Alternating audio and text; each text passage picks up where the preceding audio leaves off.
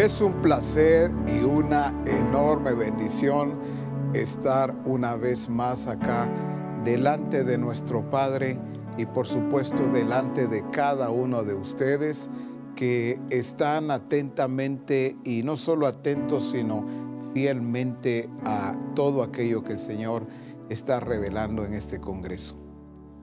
La actitud, la actitud es muy importante para toda misión cristiana del Calvario. La actitud que yo tengo cada vez que voy a escuchar eh, la enseñanza, cada vez que va a ser eh, impartida la palabra, es muy importante. Dios sabe en labios de quien se hace eh, escuchar. Es muy, pero muy bueno para nosotros tener a nuestro apóstol y escucharlo a él cada vez que está eh, enseñándonos a través de reforma en los congresos, en los eh, discipulados, muy importante y muy necesario. Así como cada uno de los que conformamos asistencia apostólica, pero de la misma manera, cada uno de los ministerios, sea un pastor de distrito, eh, pastor de iglesia, pues de igual manera, cuando se para eh, frente a la congregación, frente a los ministerios, naturalmente es un instrumento en las manos de Dios donde el Señor quiere hacerse oír, hacerse escuchar. Pero recordemos que eh, lo que nosotros sembramos eso es lo que nosotros vamos a cosechar. Cuando yo tengo la actitud correcta para recibir lo que el Señor trae a mi vida a través del ministerio que Él ha querido hacerlo, entonces cuando yo me paro al frente, eh, cuando he tenido esa actitud correcta delante de mi Padre, pues de la misma manera esa gracia la va a conceder el Señor. ¿Por qué? Porque voy a hacer las cosas con limpia conciencia. Voy a hacerlo no solamente en plena certidumbre de fe, sino con sanidad, con, salud más bien, estando sanos pues. Por eso es eh, sanos en todo sentido. Eh, qué bueno es entonces saber que el Señor usa a quien Él quiere usar, a quien a Él le ha placido eh, usar en este tiempo para darse a entender, para hacerse escuchar. Claro, desde el Congreso es muy evidente que cada uno de nosotros estamos siendo esos instrumentos eh, de Dios, esos instrumentos útiles en sus manos.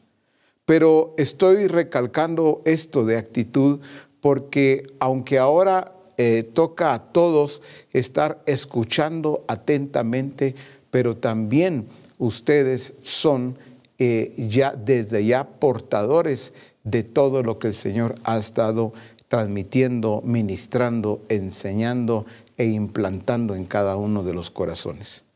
Entonces, eh, se trata nunca, nunca de que nosotros eh, estemos mm, aparentando o simulando, no, no, que tengamos esa actitud siempre no solamente porque es un congreso, por supuesto, en todo tiempo aprendamos a sentarnos cuando tenemos que sentarnos y a escuchar también a otros, como cuando María se sentó a los pies de Jesús para escuchar atentamente lo que él tenía que decirle, lo que él tenía que enseñarle. Por supuesto que no se trata de recibir solo para inmediatamente predicar, para armar bosquejos o mensajes, como alguien lo diría, ¿verdad? Ah, ya tengo mucho yo para enseñar.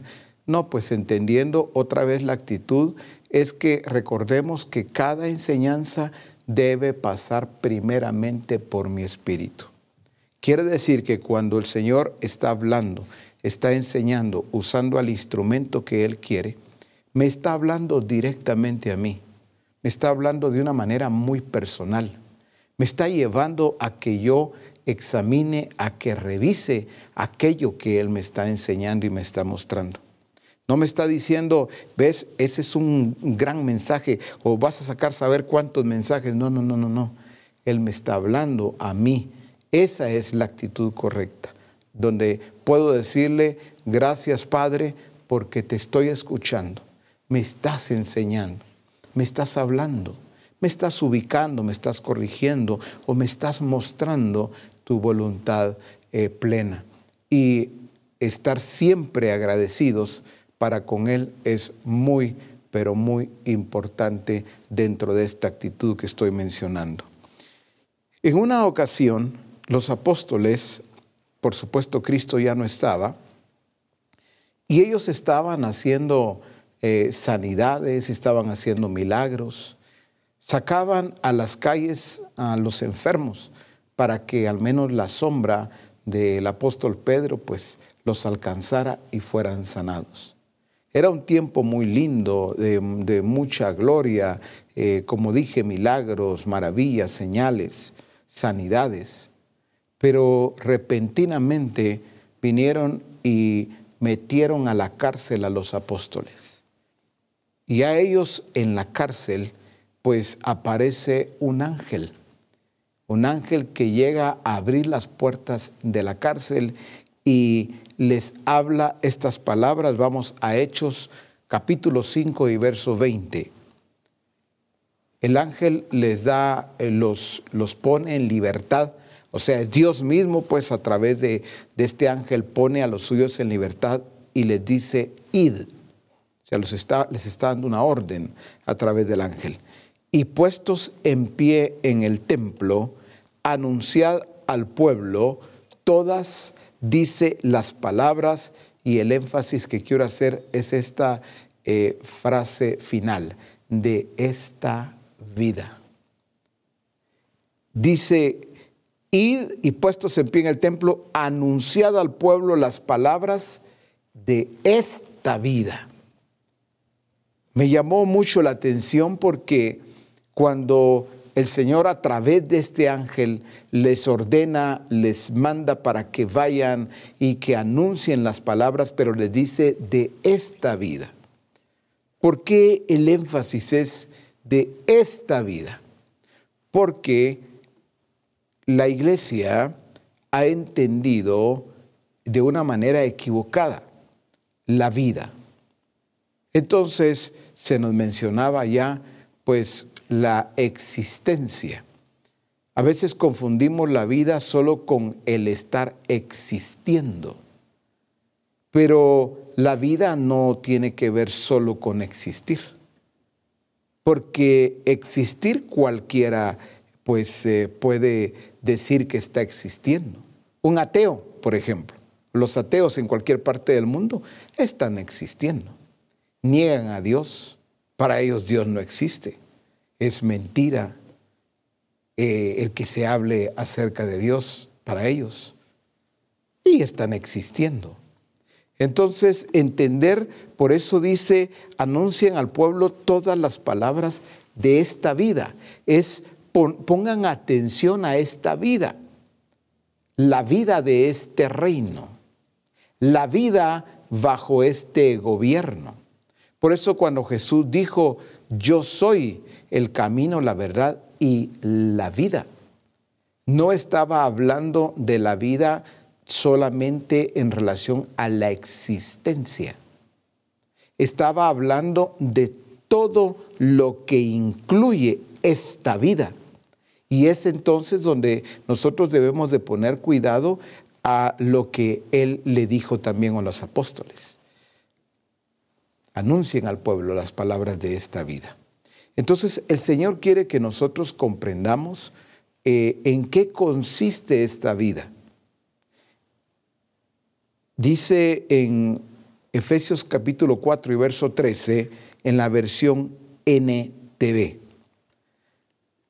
Ese proceso continuará hasta que todos alcancemos tal unidad en nuestra fe y conocimiento del Hijo de Dios que seamos maduros en el Señor. Es decir, hasta que lleguemos a la plena y completa medida de Cristo. Comienza hablándonos de proceso.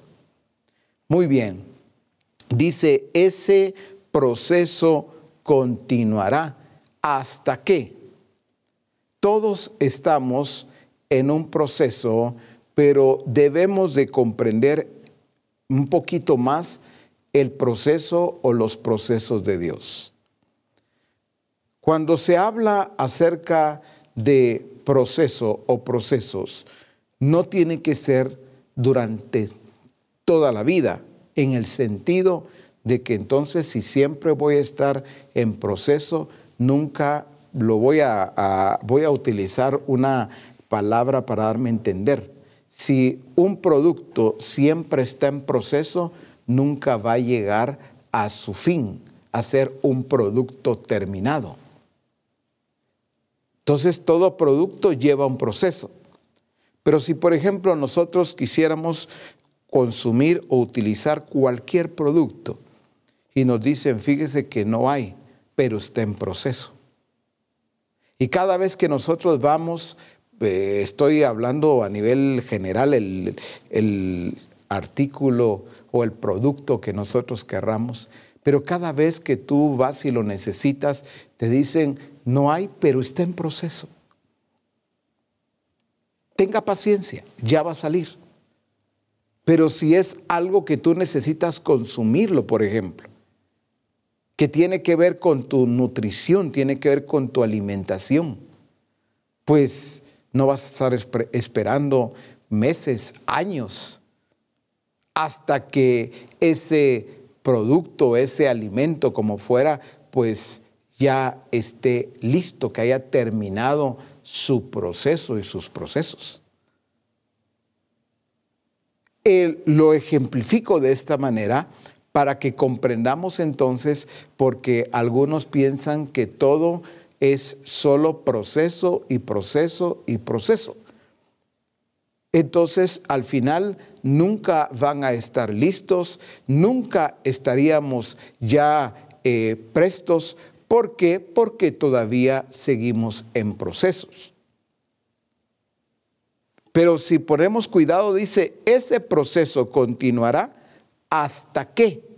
O sea, ese hasta qué está definiendo, está delimitando un fin, un objetivo ya completado. Pero la iglesia, una parte de la iglesia, se ha visto como que toda la vida van a ser procesos. Por eso hay algunos discípulos, discípulos en general, que siempre están en procesos y por eso nunca están listos. Mire, solo que salga de este proceso. Ahorita el Señor me tiene en un proceso y termina uno, un proceso y entra otro y a otro otra vez. No que los procesos no sean de Dios, estoy hablando de los procesos de Dios, por supuesto. Pero no es que toda la vida van a ser solo procesos.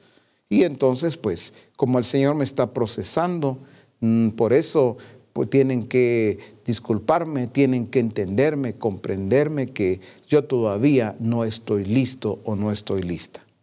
Hay algunos que al meditar en estas palabras van a percatarse de algo y de que su proceso o sus procesos ya tienen que ver con años y en donde seguramente en algunos casos van a encontrar y se van a percatar que ya no están en un proceso necesariamente que tenga que ver con el Señor, que ya se volvió algo eh, pues eh, cansado desgastante, algo que hay que, tiene que hacer el discípulo, el hijo, pues tiene que hacer lo que corresponde para salir de ese proceso o para salir de ese estado. ¿Cuántos procesos habrán donde el Señor podría estar diciendo, bueno, yo no estoy en ese proceso? Tú has pensado, has creído a ver, hablo de los casos donde el Señor no es un proceso de Dios, o en otros donde sí entramos a un proceso de Dios, pero el proceso terminó. Y sin embargo yo seguí, ¿verdad? En un estado que no corresponde. Entonces hay que entender esto que que estamos leyendo, ese proceso continuará hasta que. Dice entonces al final de la NTV, hasta que lleguemos a la plena y completa medida de Cristo. Plenitud tiene que ver con eso. Pero pongan cuidado a este, lo que acabamos de leer y lo que vamos a leer ahorita porque parece que hay una contradicción. Y es ahí donde tenemos que eh, ver la claridad, cómo el Señor nos clarifica esto.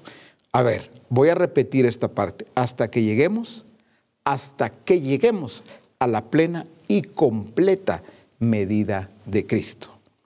Dice en eh, Colosenses 2.10, siempre en la versión NTV.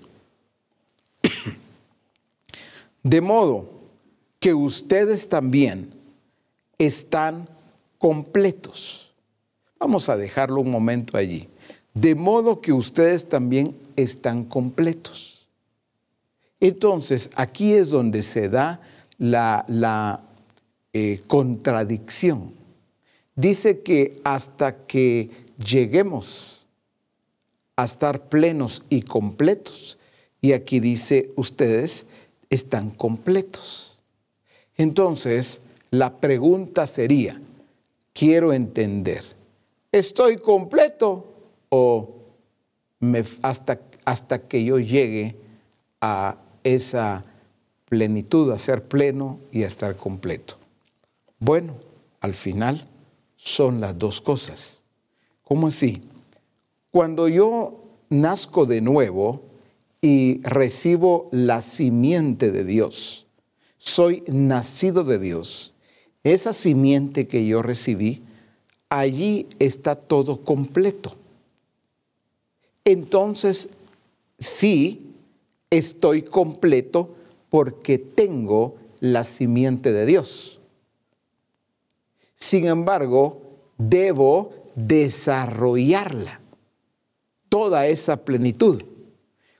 Ahí es hasta que yo desarrolle esa, e, esa, plenitud y esté completo en el sentido de desarrollo. Ojalá me esté dando a entender.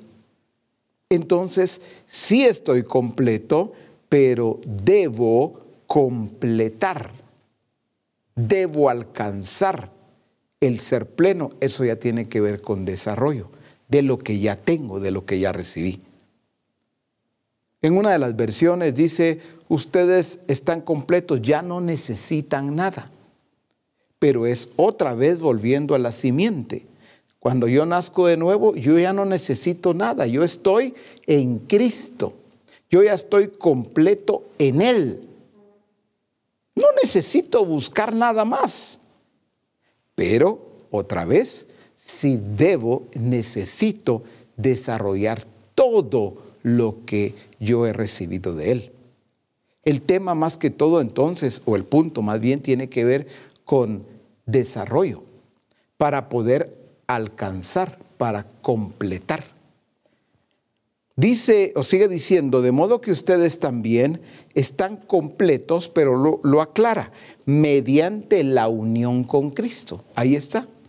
O sea, a través de ese bautismo, a través de ese nacimiento, nuevo nacimiento, dice, están completos, mediante otra vez la unión con Cristo en la NBV, o sea, la nueva Biblia viva, dice, y ustedes al estar unidos a Él, están llenos de esa plenitud. O sea que se nos ha estado hablando de la unidad, de estar en Él, ser uno. En ese sentido dice, y ustedes al estar unidos a Él, están llenos de esa plenitud. O sea, esa plenitud no tiene faltante como tal, no tiene defecto. El Señor no dijo, les voy a dar un poquito nada más. Y ahí miren ustedes cómo desarrollan ese poquito. No, Él no lo dio todo. Por eso dice, al estar unidos a Él, están llenos de esa plenitud. Entonces nos corresponde esa llenura expresarla, desarrollarla. Dice eh, en el Salmo, y aquí es donde voy a eh, explicar un poquito más acerca de esa plenitud, de lo, cómo, eh, de qué, a ver, en qué consiste más bien alcanzar eso que me hace falta. Bueno, dice en el Salmo 16, 11, me mostrarás la senda de la vida. Detengámonos un momento ahí. Me mostrarás la senda de la vida. Quiere decir que la vida tiene una senda. Esa vida de Cristo, Cristo mismo, por eso dijo yo soy el camino. Porque esa senda no tiene caminos.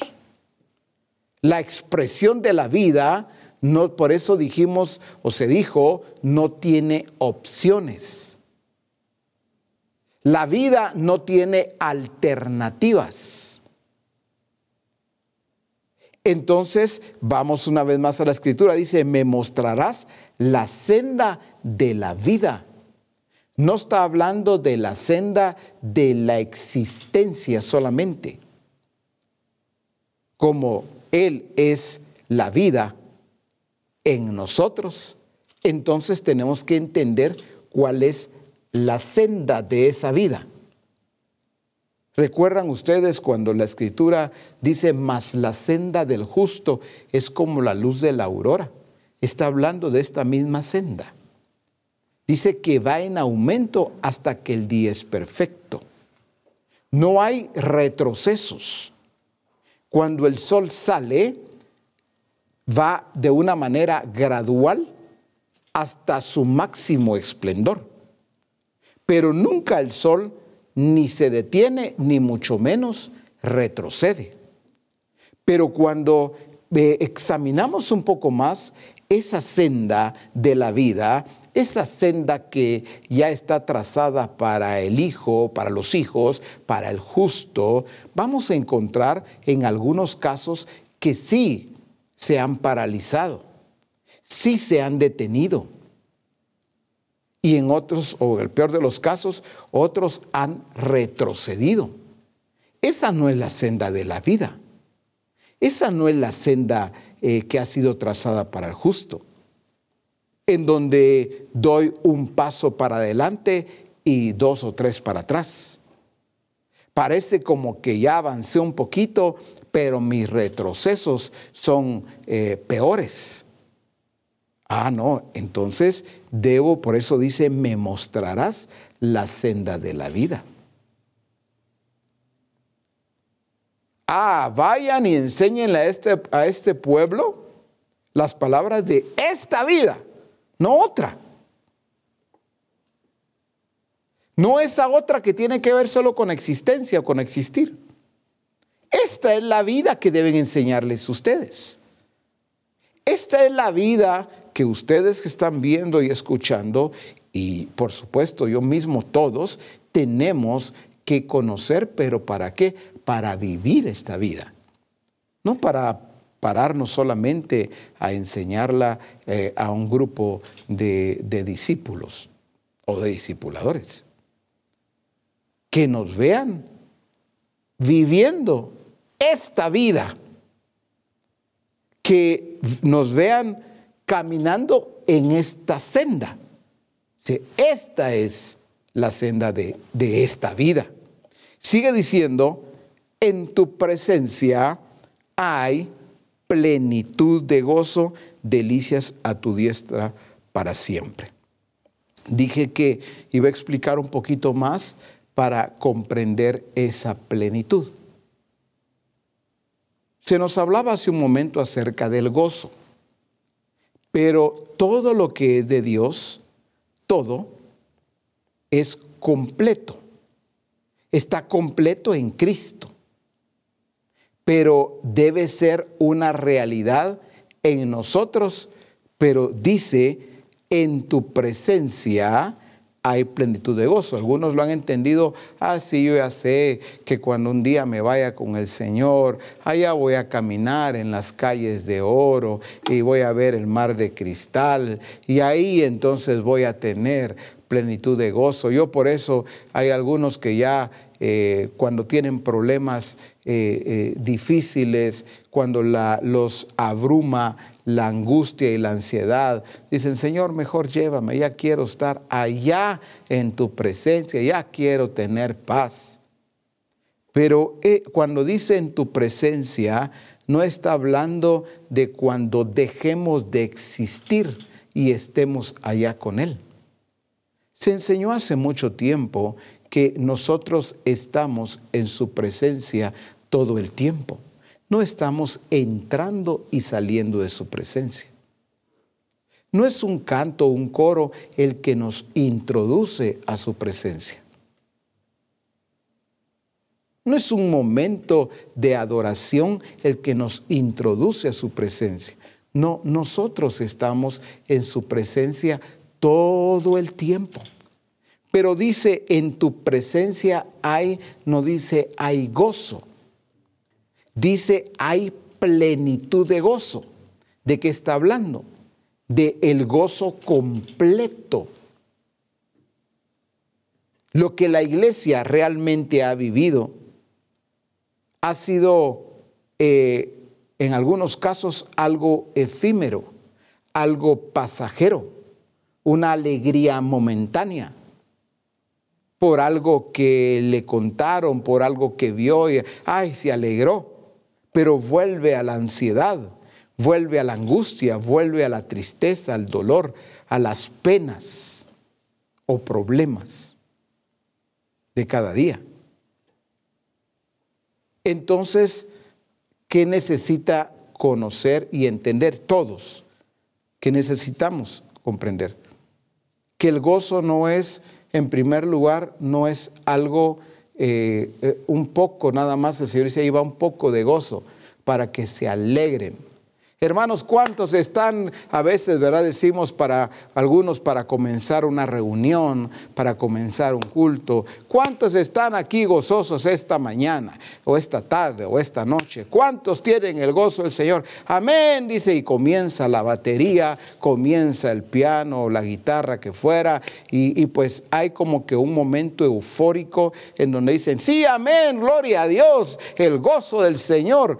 Y pero pareciera a veces que son los instrumentos o que son los cantos lo que, los que producen un estado o llevan a otros a un éxtasis de alegría o de gozo. No, el gozo del Señor no está sujeto a algo, a un momento determinado. El gozo del Señor es algo pleno, es completo.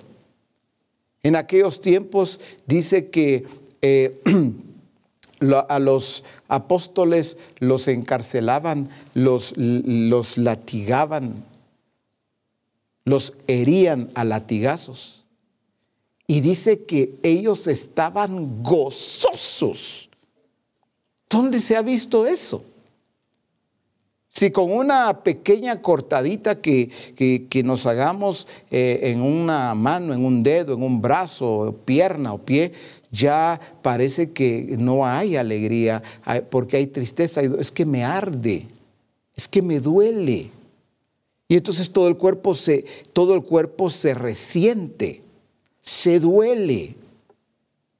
Pero a ellos, metidos en cárceles, metidos en calabozos, semidesnudos con, con todos los latigazos en, su cuerpo. Quizá eh, pues con frío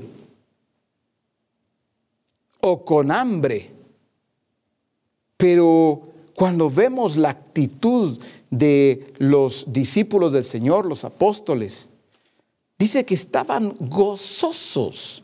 Y no lo dice una vez, en diferentes ocasiones. Y me gusta porque lo dice en circunstancias donde es eh, inconcebible que haya gozo.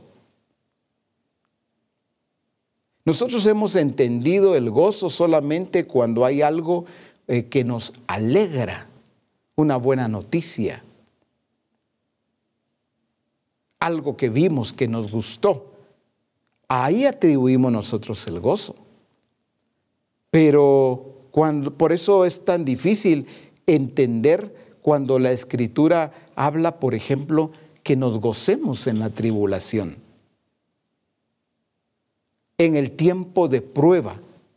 Esto parece como eh, algunos lo leen y bueno, amén, aleluya, pero, pero es algo que no lo concibe. ¿Cómo así?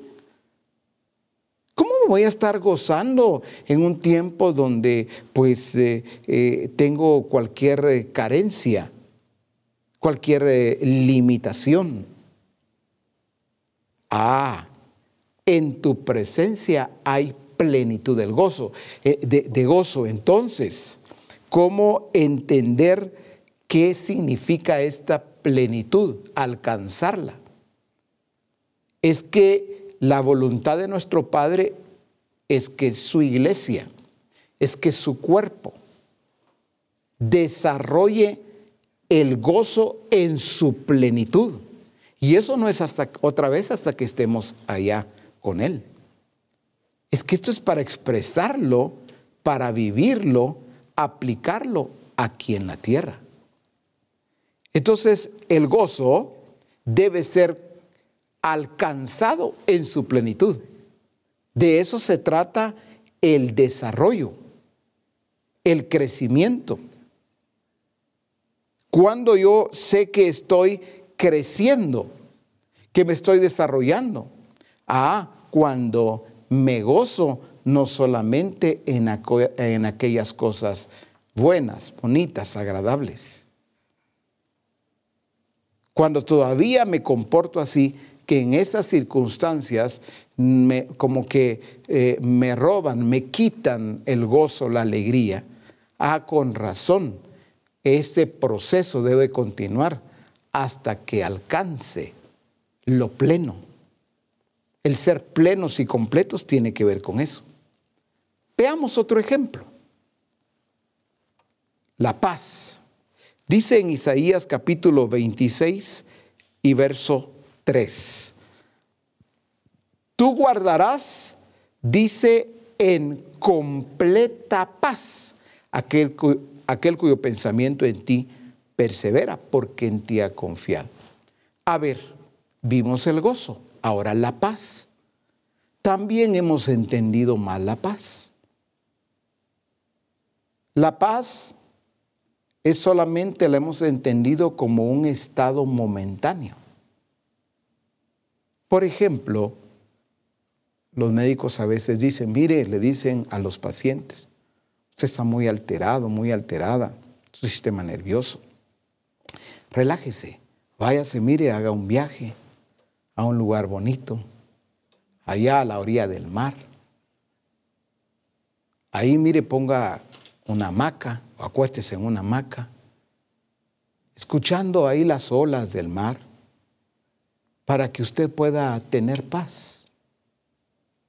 Entonces la paz la hemos entendido como un estado momentáneo o un estado en medio de una circunstancia, nada más.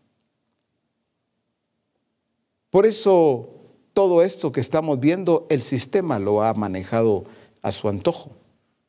La alegría. El mundo no conoce el gozo pleno, porque esto proviene solamente de nuestro Dios y nuestro Padre. El mundo no puede conocer la paz verdadera otra vez, lo que el mundo vive es una paz eh, pasajera, efímera. Todo lo que el mundo diga y que tenga que ver con paz, entendámoslo bien, esa no es la paz que viene del Señor. Por eso nos habla, tú guardarás en completa paz. ¿Qué es en completa paz? Que la paz ha alcanzado su máxima expresión pero en cualquier momento o circunstancia. Cuando el Señor te quiere a ti y a mí en completa paz. Ahora y todo el tiempo. Por nada estéis afanosos. El afán, la ansiedad, roban la paz. No permiten que disfrutemos de esa plenitud que tiene que ver con una completa paz. Jesús dijo, mi paz os dejo, mi paz os doy, no como el mundo la da, porque otra vez el mundo tiene lo suyo. El mundo va a sacar su alegría pasajera, alegría que no es duradera. Lo mismo paz. El mundo va a decir, ¿quieres paz? Pues aquí está la paz que yo te doy. Jesús lo aclara. Mi paz os dejo, mi paz os doy, no como el mundo os la da, yo os la doy. Es algo muy diferente. Entonces cuando recibimos nosotros la simiente de Dios, somos, somos nacidos de Dios, ahí está esa paz completa. Pero hay que desarrollarla. Si volvemos a esta verdad, dice, tú guardarás en completa paz, pero otra vez no es algo automático. Ay, sí, sí, Padre, sí, sí, Señor. Eso es lo que quiero ahorita. Ay, gracias por esa palabra que estás enviando. Esa paz quiero yo ahorita. Pero pongamos cuidado cómo se aplica una verdad en el reino de Dios. Cómo se aplica en la realidad divina lo que ya está hecho. Dice, tú guardarás en completa paz, pero dice a aquel, no dice a quien fuera no, a aquel y aclara a quién. Dice, cuyo pensamiento en ti persevera porque en, ti ha confiado. O sea que esa paz completa va a estar en pleno desarrollo y en plena evidencia más bien en aquellos que han aprendido y hemos aprendido a perseverar. Nuestros pensamientos estén perseverando de verdad en Él, que nos mantengamos en Él, porque por eso estamos en Cristo. Aquel cuyo pensamiento en ti persevera, en ti, no es fuera de ti. No es un pensamiento, ay, hasta el Señor, ¿verdad? Ay, el Señor, cómo quisiera que estuviera aquí conmigo. No, yo estoy en Cristo, por eso es aquel cuyo pensamiento en ti persevera. No permita, no permite esos asaltos a su mente. No permite esos pensamientos que no provienen de él.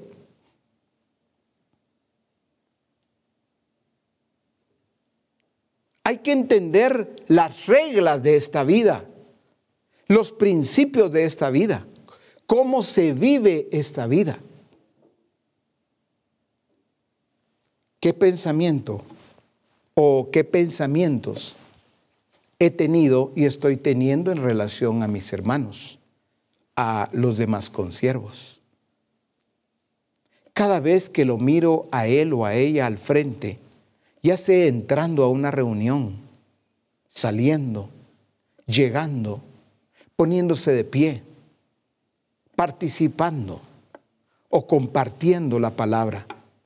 ¿Cuáles son los pensamientos que vienen a mi mente y a mi corazón? ¿Tengo todavía prejuicios? ¿Tengo mis reservas?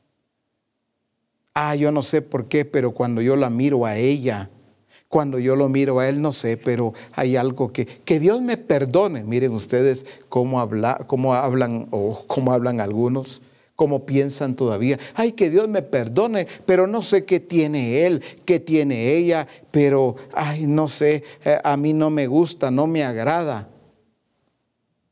me incomoda. La verdad y lo que voy a decir con cuidado lo voy a decir con, con salud, con verdad. ¿Cuántas veces no ha sido la otra persona? la que no sé qué tiene él o ella, pero me produce, me provoca algo, no sé, me incomoda, me molesta, yo siento que él es así, que ella es así. Bueno, lo estamos direccionando hacia otra persona y eso no nos permite ver que el problema está en mí.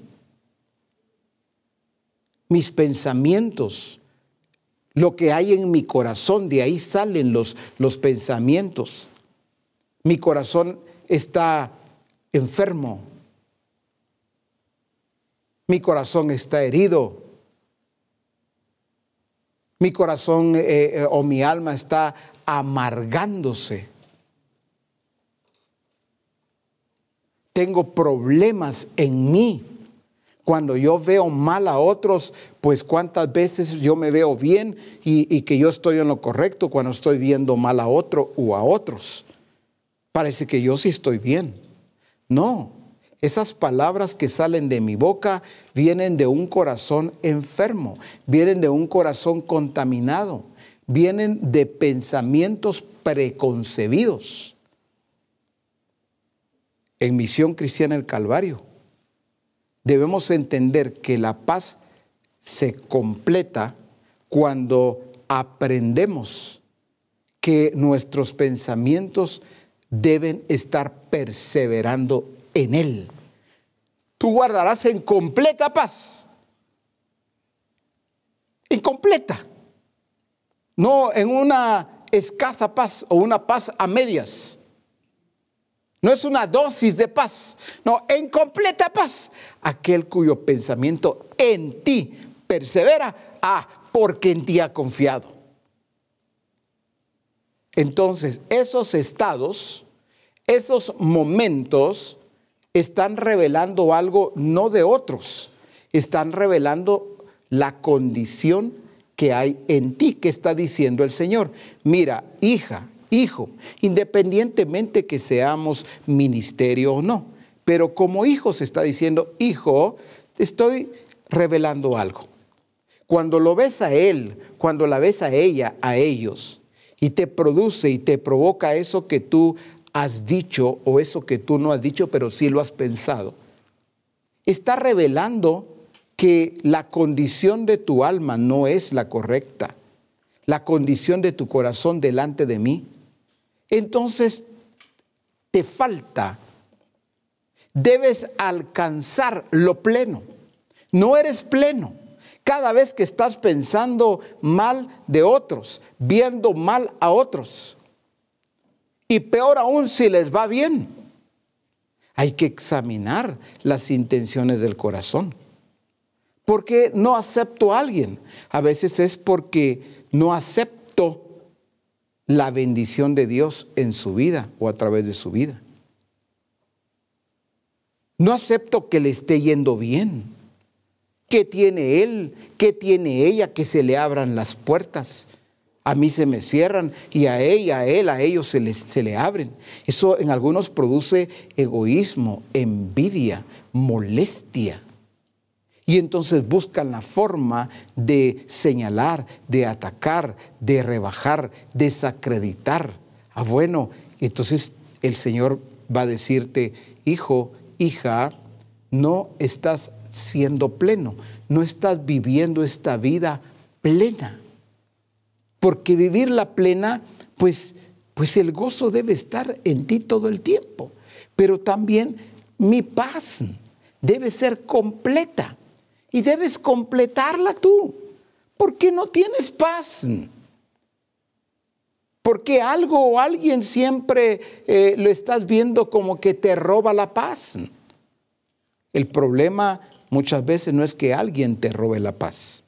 El problema radica en que tú te dejas quitar o robar aquello que no debías de permitirlo. ¿Cuántas veces nos atacan, nos señalan, hablan mal de nosotros, eh, no nos aceptan. Pero, ¿cómo reaccionamos ante esas circunstancias? Bueno, debemos ser nosotros la expresión de esa vida. Debemos nosotros de ser plenos.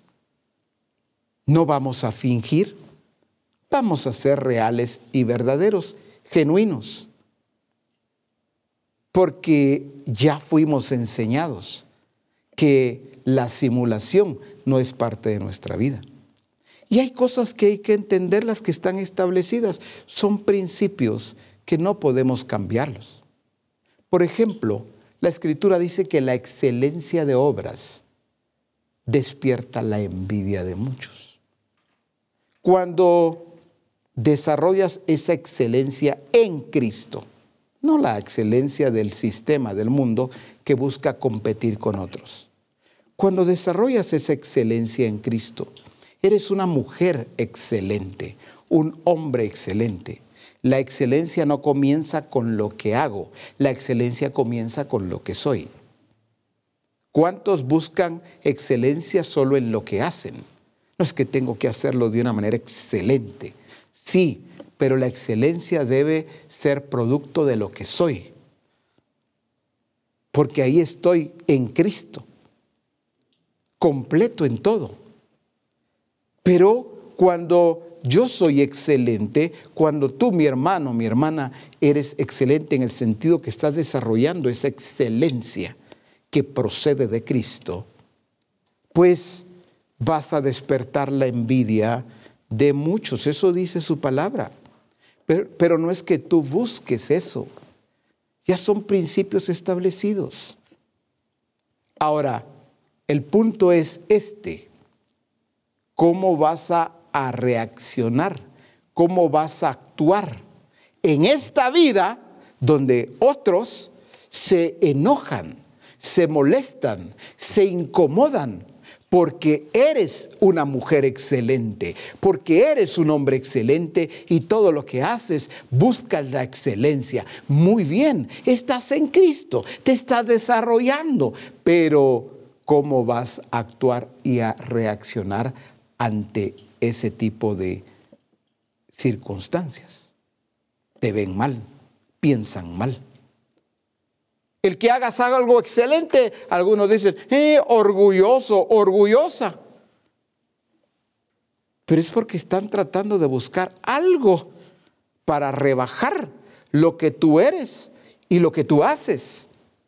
Entonces, todo nacido de nuevo es pleno porque ha desarrollado, a ver, tiene la plenitud de Cristo, pero la ha desarrollado y no permite que nada ni nadie atente contra ese desarrollo de esa plenitud. No se cohibe, no se limita, porque algunos sí se cohiben. Ay, están pensando mal de mí. Yo queriendo hacer las cosas bien, pero, pero pues eh, les ofende, les molesta. Entonces hay algunos que eso los paraliza y comienzan a hacer las cosas de una manera diferente. Tratan de agradar a otros. Y nunca van a poder lograrlo en esa línea, porque se trata de agradar primero al que es nuestra vida, al dador de la vida. La gracia comienza con Él y para con Él. Y esa gracia después va a ser también para con los hombres. Pero cuando yo la busco de una manera equivocada, yo primero quiero tratar de quedar bien con él, con ella, con ellos, y siempre quedo mal, sí, lo estás haciendo mal. Busca agradar a Dios por sobre todas las cosas no de una manera incorrecta, como, bueno, a mí lo que me, lo que me interesa es agradar a Dios, a mí no me importa a los demás. No, no, no, no es en ese sentido. Es agradar a Dios por sobre todas las cosas. Esa gracia para con Él, para que Él te ponga en gracia para con los demás también. Entonces, pues los pensamientos, esas ideas equivocadas, no deben estar en un hombre de Dios, en una mujer de Dios, que ya tiene esa plenitud de Cristo, porque eso no le está permitiendo expresar la plenitud. Entonces, despójate, quita eso, haz morir eso de tu vida. Gózate, alégrate cuando a otros les va bien, pero no como algo aparente, una alegría aparente, no, real. Cuando le estás hablando a alguien que le ha ido, le está yendo bien, no que a, ti no, aunque a veces pareciera que no, pero hablando hacia otros, cuando ves que le está yendo bien a alguien, que el éxito está con él, con ella, asegúrate que cuando tú le hablas, le hablas con un corazón sano, saludable, con una conciencia limpia.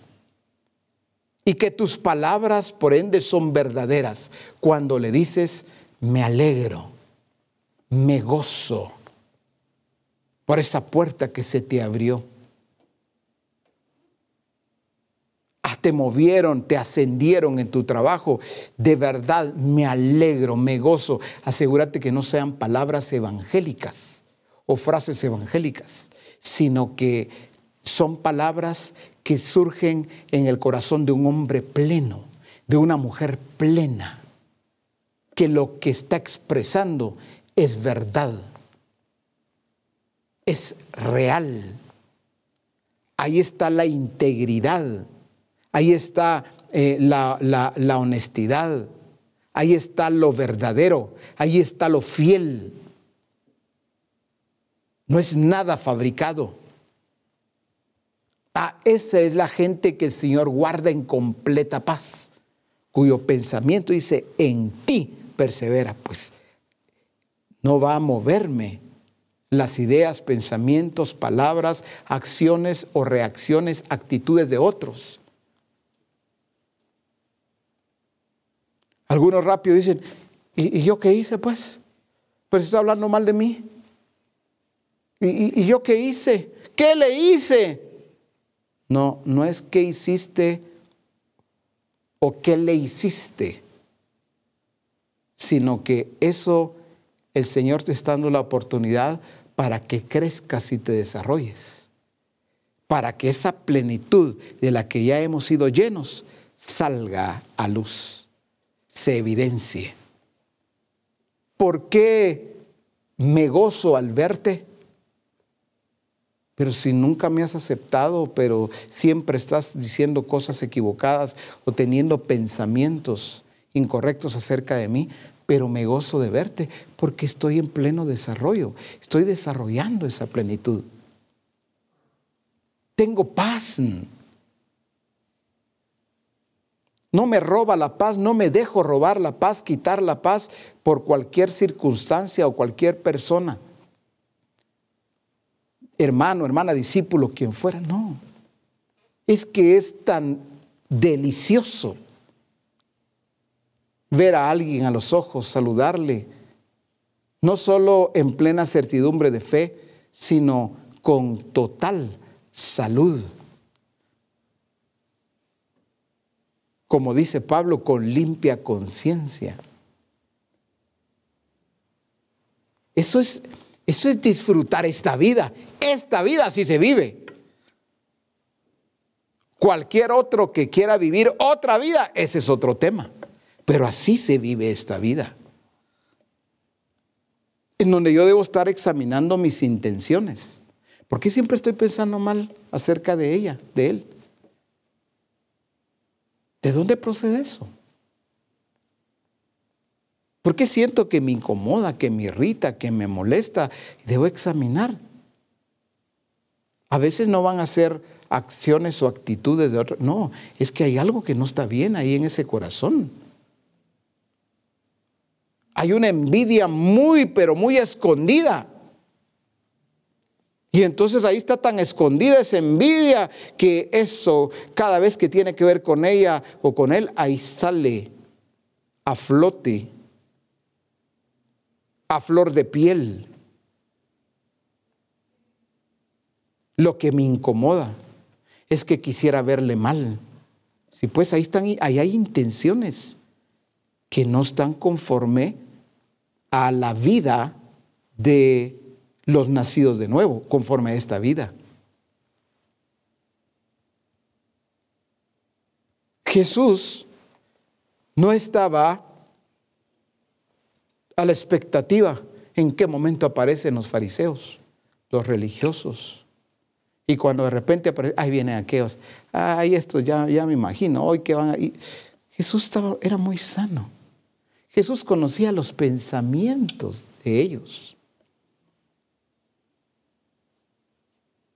Cuando cualquiera murmuraba en voz baja y saber a qué distancia, donde no se podía escuchar ni entender ni ver de repente en reacciones, solo hablando así, al oído, susurrando. Y Jesús decía, ¿por qué ustedes están murmurando acerca de esto? Pero qué salud la que tenía Jesús. Pero lo vemos como, ah, sí, pues Jesús, no, es que esa plenitud, en esa plenitud es la que tenemos que vivir nosotros, en esta vida. En donde Jesús los miraba todos ofendidos y Jesús no empezaba, ¿qué hago, hombre? Están ofendidos y ¿qué hago yo para compensar o para arreglar? Es que no, no, no, no está bien que se sientan ofendidos. No, Jesús entendía bien que se sentían ofendidos porque ellos tenían un problema muy serio en su corazón. Lo verdadero les ofendía.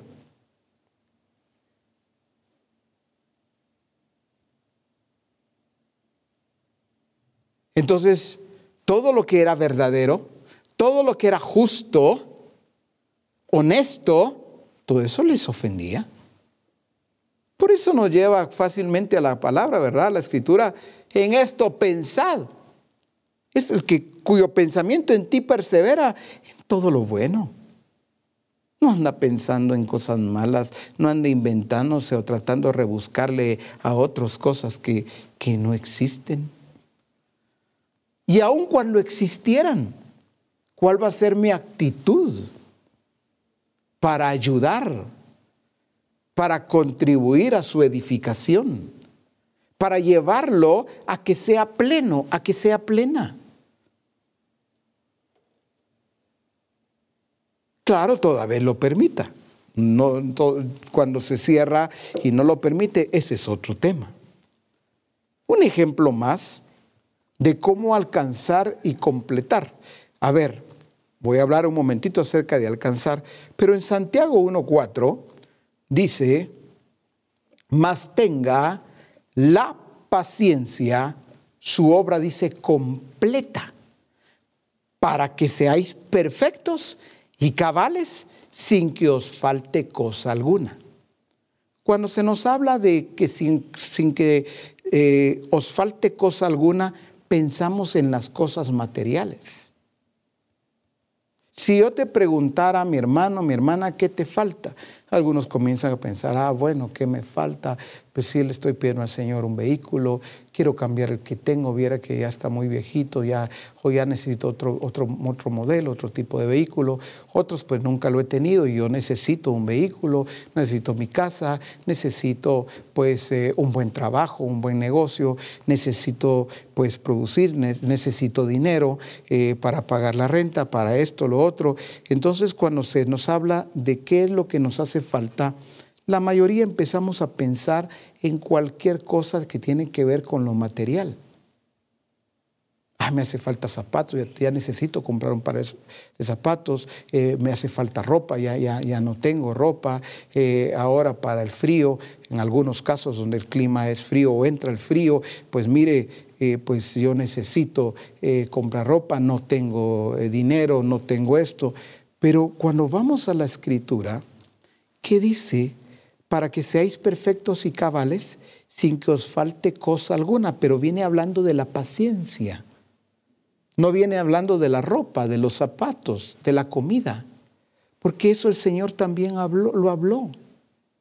Y muy claramente, lo sabemos de memoria, que ha dicho acerca de los pajaritos, que ha dicho acerca de los lirios que están en el campo. ¿Cómo cuida Él y cómo de, los, de las aves, pues, y cómo no va a cuidar de nosotros. Pero hay algunos que todavía siguen anclados a lo que les falta, pero en lo material, terrenal. Y ahí están sus pensamientos, ahí están sus ideas, ahí están sus esfuerzos, ahí está todo su desgaste. Pero en todo lo que tiene que ver con esa plenitud, está bien eso del gozo, pues, pero no, ahorita, ahorita yo no, no estoy para pensar en el gozo. La paz completa, sí, pues, pero yo ahorita no estoy para pensar en la paz. Mire, ahorita yo necesito que el negocio me produzca tanto porque tengo que pagar tanto, ¿verdad?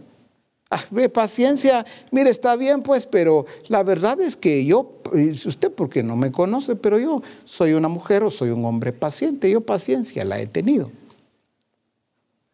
Sí, yo creo que hemos tenido una paciencia, pero no hemos desarrollado la paciencia, como dice aquí, más tenga la paciencia su obra completa.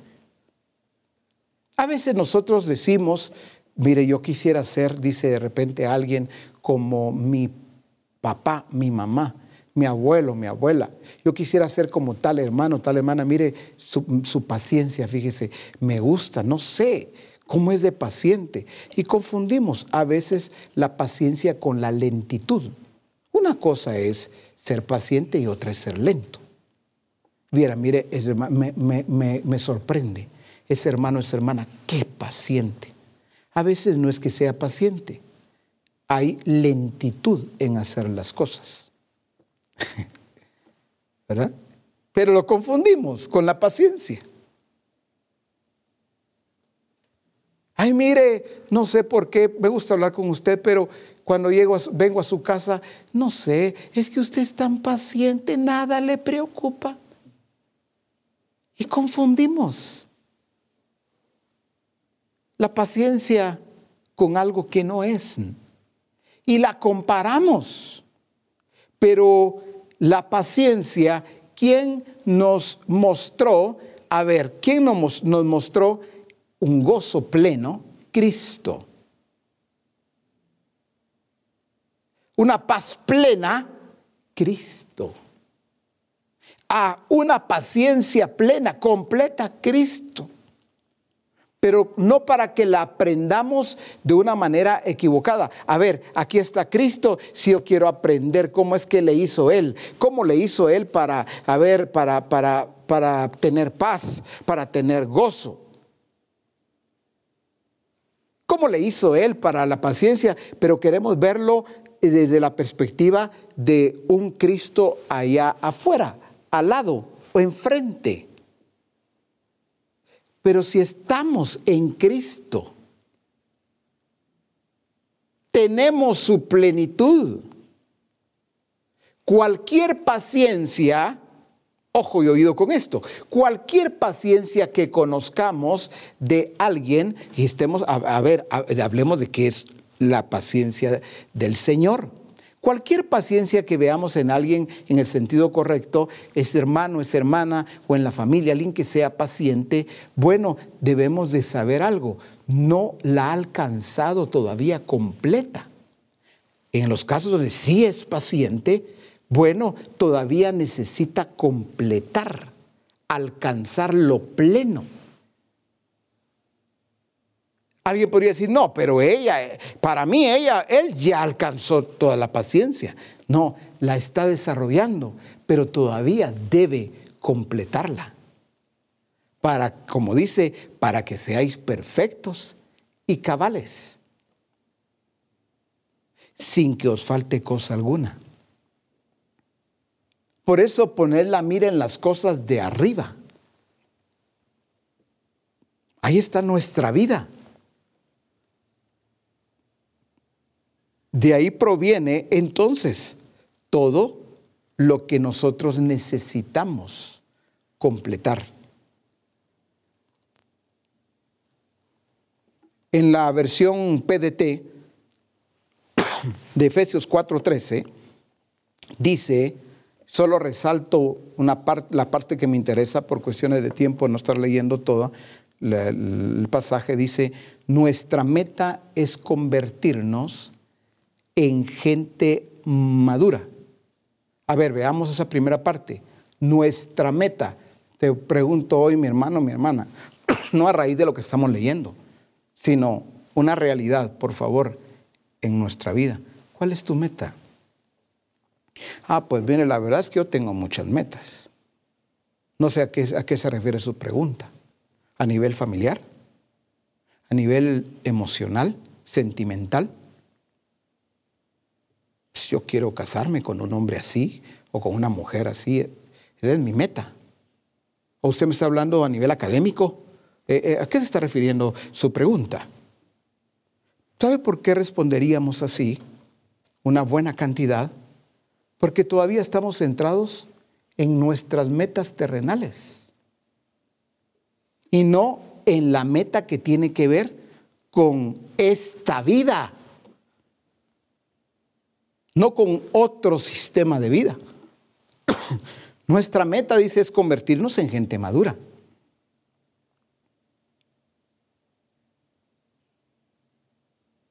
Pero algunos se ven como algo, uh, me falta mucho. Si yo tengo 15 años de edad, 18, 21, 25, 30, estoy en la década de los 40 todavía, porque lo llevamos a esa edad cronológica, cuando en cada etapa de nuestra vida debemos de ser plenos, alcanzar esa madurez plena. Por eso dice, nuestra meta es convertirnos en gente madura, pero sigue diciendo, vernos tal como Cristo y tener toda su perfección. A ver, ¿cómo, cómo tienes que verte tú en, en la década de los 20, de los 30, de los 40, de los 50, 60? O antes de los 20, pues. ¿Como Cristo? Es vernos, como dice acá, tal como Cristo. No más o menos, no con cierta apariencia, no, tal como Cristo. Así es Cristo. A los 12, 14, 15 años, ¿no podemos amar como Cristo? Necesitamos toda una vida cronológica para allá en los últimos días de nuestra vida aprender a amar? Se nos habló ayer acerca del amor. Ah, pero ¿por qué? ¿Por qué en cualquier edad, pues? Pero ¿por qué alguien de 12, 14, 15 años, 18, 20, ¿por qué no puede ser pleno, plena en esa etapa? Amar como Cristo mostrar la fe del Hijo, la paciencia, el gozo, la paz, porque entendemos que eso se alcanza hasta el final, ya cuando se está en la etapa, eh, cuando ya se es anciano. Y para algunos que ni siquiera ahí se logra entonces ya es una, eh, hemos equivocado esta vida. Porque entonces, ¿por qué nos habla tanto el Señor acerca de esta plenitud? Si es para irla a tener allá en el cielo, ¿para qué nos habla tanto de esto aquí en la tierra? ¿Por qué nos mostró esto a través de Cristo? La plenitud de Cristo. No solo para que admiráramos a la que lindo, era qué tremendo el Señor, hazla, cómo aprendo de Él y, y yo como quisiera ser como Él. No, es que yo nací de nuevo, tengo toda su plenitud. Y esa es nuestra meta, ser como Él, tener, dice, toda su perfección.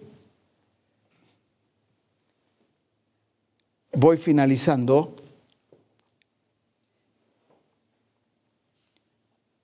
Dice en Efesios 4:13, pero en la versión amplificada, otra vez resalto la parte que debo eh, tomar en este momento, dice creciendo espiritualmente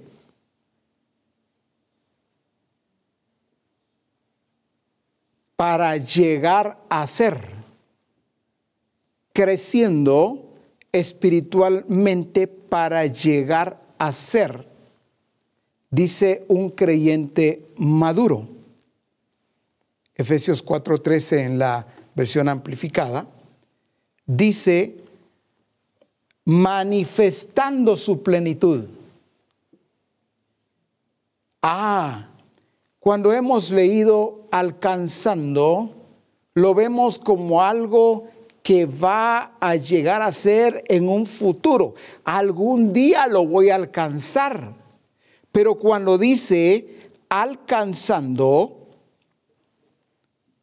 está hablando de un presente continuo. Algo que es una realidad hoy. No, es, no está hablando de un futuro incierto. Algún día, esa famosa expresión en algunos, todavía, algún día, algún día lo voy a lograr, algún día lo voy a alcanzar, algún día lo voy a tener, algún día lo voy a completar. Algún día voy a ser feliz. Algún día voy a estar solvente.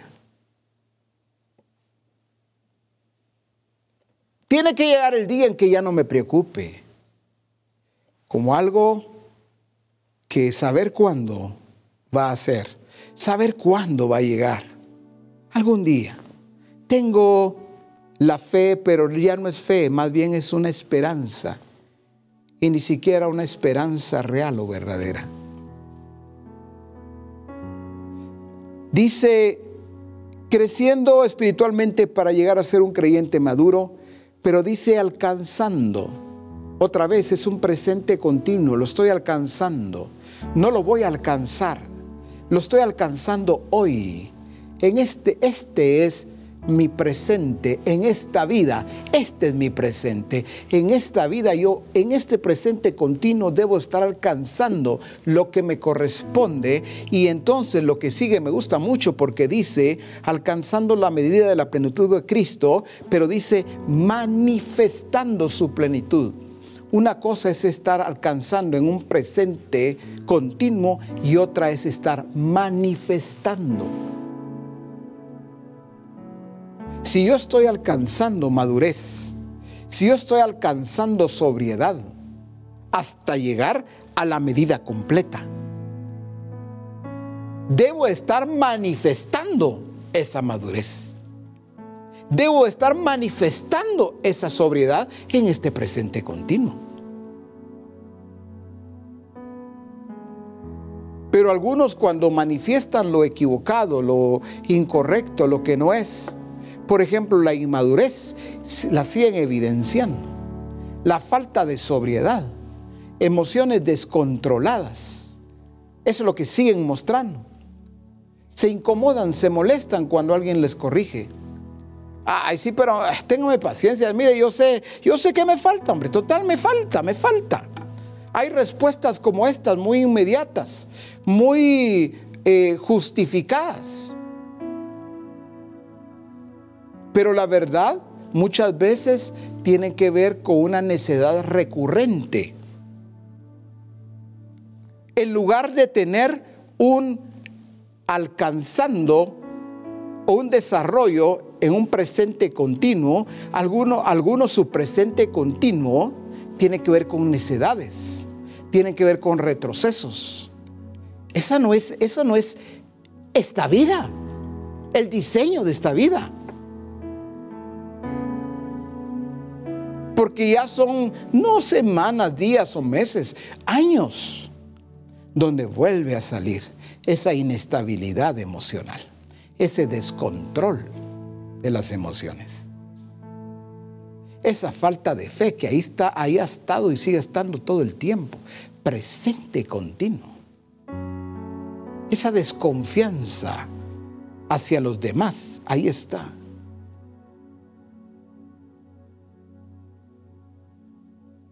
Esa forma equivocada de ver no solo a otros, sino ver las cosas. Esa forma equivocada ya ha estado siempre. Entonces son más bien necedades en un presente continuo. O sea, dicho de otra manera, es, no es esta vida, es otra.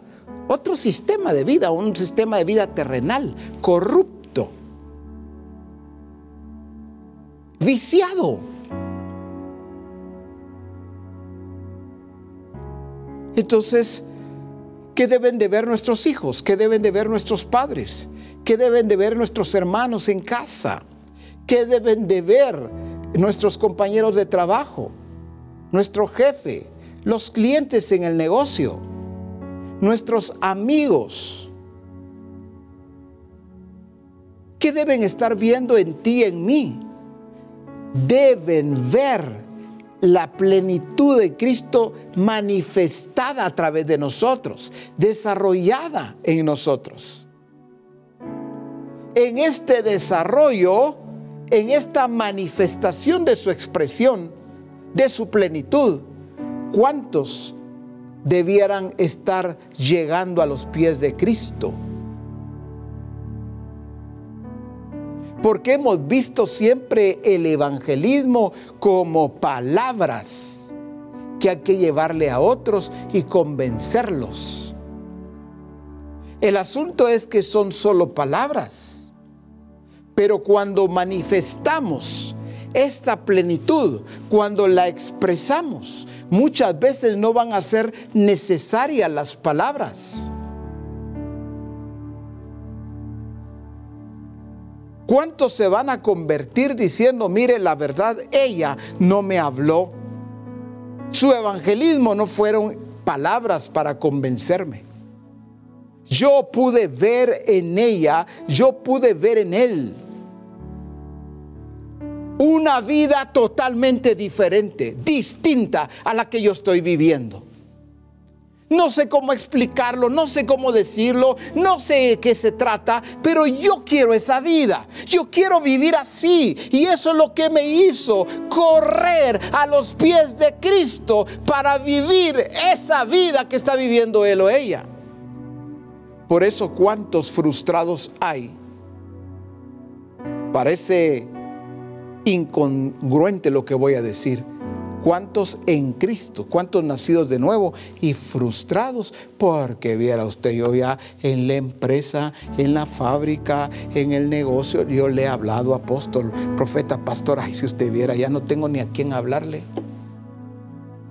Estoy más bien, estoy dejando un tiempo, que pase un tiempo para volver a hablarles ahí en el vecindario, a los vecinos, a mi familia, en el trabajo, hablarles a los mismos, para tal vez, tal vez el Señor ya los hablando un poco más. Ay, Dios, pero mire, yo soy de los que no me quedo callado o callada. Yo sí vivo, mire, hablándoles a todos, pero porque no hay fruto. Es que esta vida, esta vida tiene reglas. Esta vida tiene principios. Y cuando las palabras no son congruentes con esta vida, entonces pues vamos a parecer vendedores ambulantes, en donde nos dicen muchas gracias. Hoy no, tal vez mañana, despuesito. Así se les responde a los vendedores ambulantes, ¿no? Cuando andan ofreciendo sus productos. No, gracias. Después, más adelante. Gracias, que le vaya bien. ¿A cuántos en el evangelismo de palabras? Así es como les han respondido. Hay muchas gracias. Hay, muy, hay gente muy educada. Otros no. Pero al final la respuesta tiene que ver con lo mismo. No, no, no quiero esa vida. Esa es la respuesta al final. No, eh, muchas gracias. Sí. Eh, ¿Dónde queda la iglesia? Ah, en tal y tal parte, mire, le voy a dejar la dirección, aquí está, mire. Ah, ah vaya, está bien, eh, eh, gracias. Pero usted necesita volverse a Cristo. Sí, sí, ya me lo han dicho y yo sé que algún día, sí, gracias, gracias. Y cómo se quedan a veces engañados algunos. Pronto, pronto, ya. Me dijo que Alan ha hablado, dice que en cualquier momento llega a la iglesia. Creemos que ahí está la, la salida. Dice que en cualquier momento nos visita. Vi que se quedó así como inquieto, inquieta. Pareciera que eso fue todo.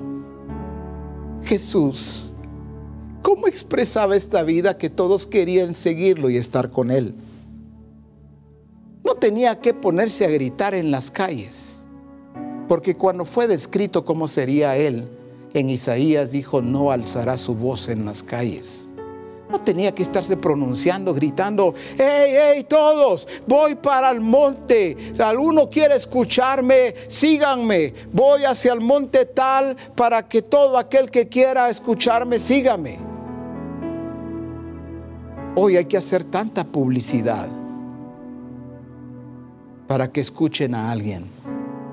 Jesús iba caminando por las calles y la gente de todas las edades Ahí iban corriendo los niños, ahí iba Jesús, corrían.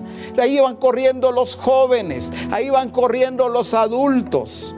Ahí hasta los ciegos, los que no miraban, estaban buscando la forma de cómo caminar y posicionarse en un lugar donde él iba a pasar. Asimismo estaban también los paralíticos buscando que alguien los llevara, porque por ahí va a pasar Jesús. La vida, la vida que se vive en el reino de Dios, la vida que se vive en los cielos, en la tierra misma. Todos los enfermos y aquellos que no tenían enfermedades físicas, niños que estaban corriendo en la calle, pero corrían detrás de Jesús por una sencilla razón, porque Él era la vida, la vida de Dios en la tierra. Eso es lo que tú y yo debemos comprender, misión cristiana al Calvario. Hemos estado viviendo otra vida, hemos estado manifestando otra vida, una vida que no corresponde a la vida del reino de Dios.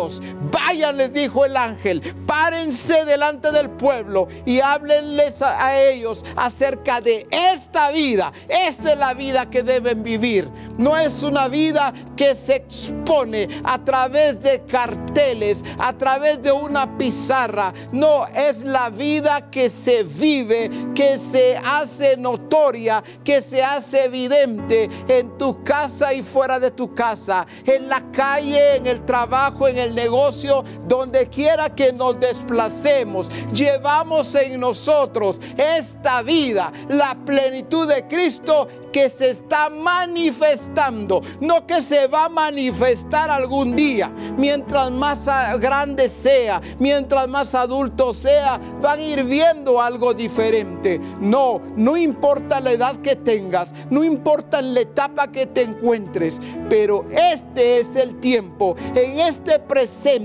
continuo. Eso es estar alcanzando, es estar evidenciando, haciendo notoria la vida de Dios en nosotros.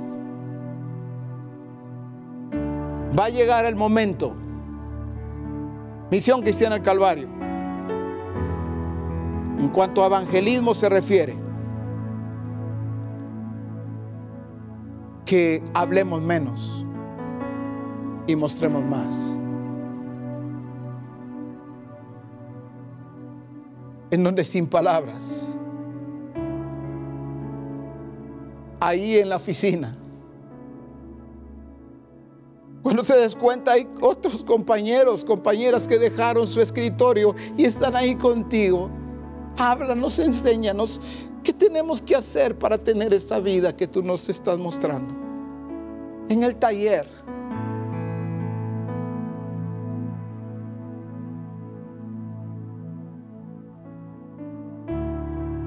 que los clientes y los compañeros de trabajo estén queriendo siempre estar cerca de ti. Porque hay algo diferente. Y es esta vida. Esta vida.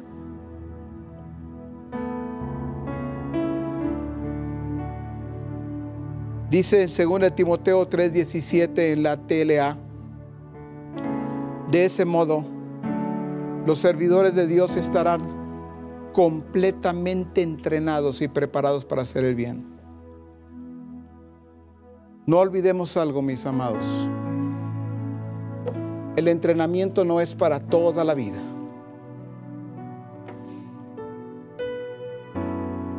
Cuando un entrenador entrena a otros, él los entrena y los envía al campo para que evidencien el entrenamiento que él ha hecho.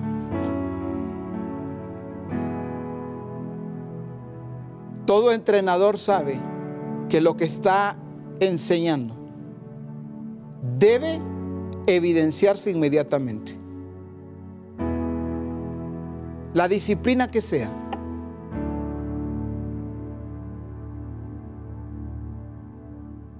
Sabe que los mejores jugadores, los mejores deportistas, son aquellos que han tenido un buen entrenamiento. Se han dejado entrenar.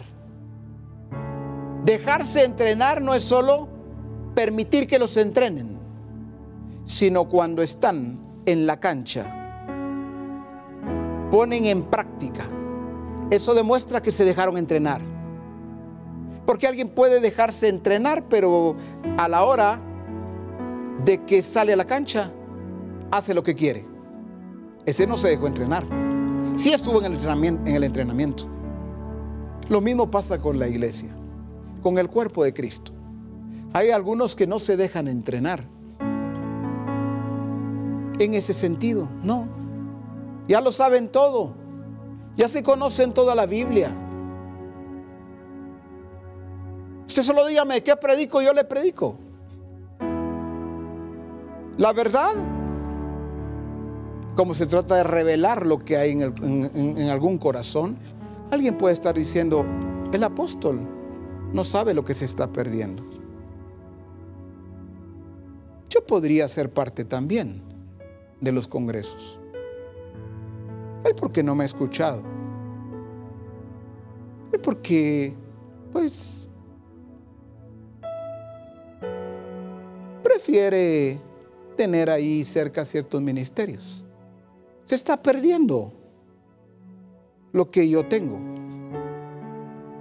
Yo le puedo predicar al apóstol un mensaje que olvídese. Sí, no lo dudo.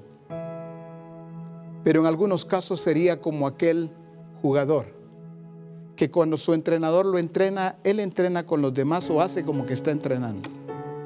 Pero en la cancha va a hacer lo que quiere va a jugar como quiere.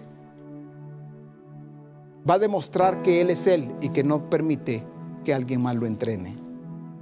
No, este entrenamiento no es así. Tampoco es un entrenamiento de toda la vida. Estamos siendo entrenados y debemos de poner en práctica inmediatamente lo que, en lo que se nos está entrenando. Así dice acá. Los servidores de Dios de ese modo, dice, no de otro, de este los, servidores de Dios estarán completamente entrenados y preparados para hacer el bien. Estaba en esto de entender estar en Cristo. Estábamos en casa de nuestra hermana Lisi, que es donde pues se preparan los alimentos, nos atienden gentilmente y, nos, y están cuidando nuestra nutrición. Pero estaba en casa de ella y yo le dije, Padre, hay algo que yo quiero entender, ayúdame, ayúdame a entenderlo. Le dije, estamos en Cristo, pero ¿cómo, cómo, cómo es eso que estando en Cristo yo puedo vivir a mi manera? O sea, que no es correcto, pues, pero pero sé que está sucediendo. Estoy en Cristo, soy un nacido de nuevo. Fui escogido en Él desde antes de la fundación del mundo. Tengo la plenitud de Cristo. Pero ¿cómo así? Ayúdame a entenderlo. Estoy en Cristo, pero vivo como quiero. Y me gustó porque fue tan rápido. No solo la tan rápido en la manera que me respondió, sino el ejemplo que utilizó para que yo comprendiera. Y es lo que les explico ahora a ustedes. Me dijo, muy bien, aquí estás en esta casa, sentado en esta mesa. Debes saber que hay reglas. Cuando entras a esta casa, hay reglas en esta casa. Pero tú puedes quebrantar esas reglas. No que es correcto que lo hagas, no, pero tú estás en esta casa y por ejemplo me dijo, te sirven la comida, pero tú puedes tomar tu plato e irte allá a la sala, al sofá y decir, no, pues yo quiero ir a comer y voy a comer en el sofá. No es lo correcto, pero pues estás en esta casa donde hay reglas, pero tú estableces las tuyas propias. Con tu plato, tú dices, yo me voy a comer al sofá. Y luego me puso otro ejemplo. Me dijo, ¿ves aquella cafetera donde preparan el café?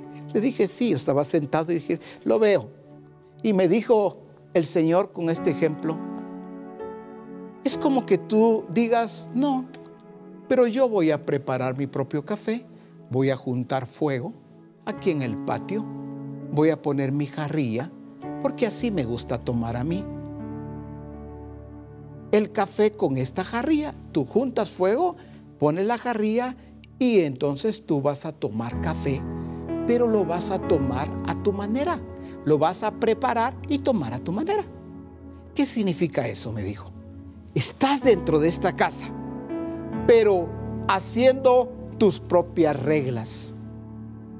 Eso es lo que ha sucedido, me dijo, con los míos, con mis escogidos, con mi iglesia. No han entendido las reglas de esta vida no han entendido las reglas de mi reino. Porque aunque están en mí, dentro de mí, pero viviendo de acuerdo a sus reglas, de acuerdo a sus tradiciones, de acuerdo a su manera de vivir, esa pasada manera de vivir, prefieren, como dicen, lo viejo conocido y entonces el ejemplo me quedó muy claro. Porque era algo como que no concebía. ¿Cómo así estar en Cristo y yo vivo a mi manera? Así ah, pues. Es ir respetando sus reglas, sus principios, sus mandatos, su orden. Por eso vayan y enséñenles acerca de esta vida. Así se vive esta vida. Así se manifiesta, así se expresa esta vida, esta plenitud de Cristo. Muchas gracias, Padre, porque es tan claro esa, esa forma y tan clara, tan evidente esa manera de que tú nos haces entender lo que significa esta vida. Padre, Misión Cristiana al Calvario no puede seguir ignorando esta vida. Misión Cristiana al Calvario no puede decir, no sé cómo se vive esta vida. Porque hoy tú sigues clarificándonos a todos y cada uno de nosotros en qué consiste estar plenos y ser plenos completos, cabales, en todo lo que tiene que ver con esta plenitud. Gracias te damos, Padre. Te exaltamos, te bendecimos. Allí en tu lugar, no sé si estás de pie, estás sentado, sentada, pero exalta a Cristo. Exáltale. Le exaltamos cuando cantamos regularmente, pero también debemos de recordar que en esa plenitud, ahí está la adoración plena, completa. Eso es, exalta y bendice su nombre, glorifícale. No solamente cuando viene un canto, abundemos en esas acciones de gracias, que la adoración tiene que ver con la expresión de gratitud también hacia Él. Porque tú eres digno de recibir toda honra y toda gloria. Porque tuyo es el reino. Porque tuyo es el poder. La sabiduría. Las riquezas. La honra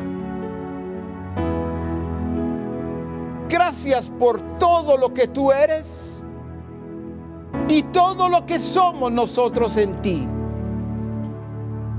Por eso podemos hoy abrir nuestra boca y declarar con nuestra boca,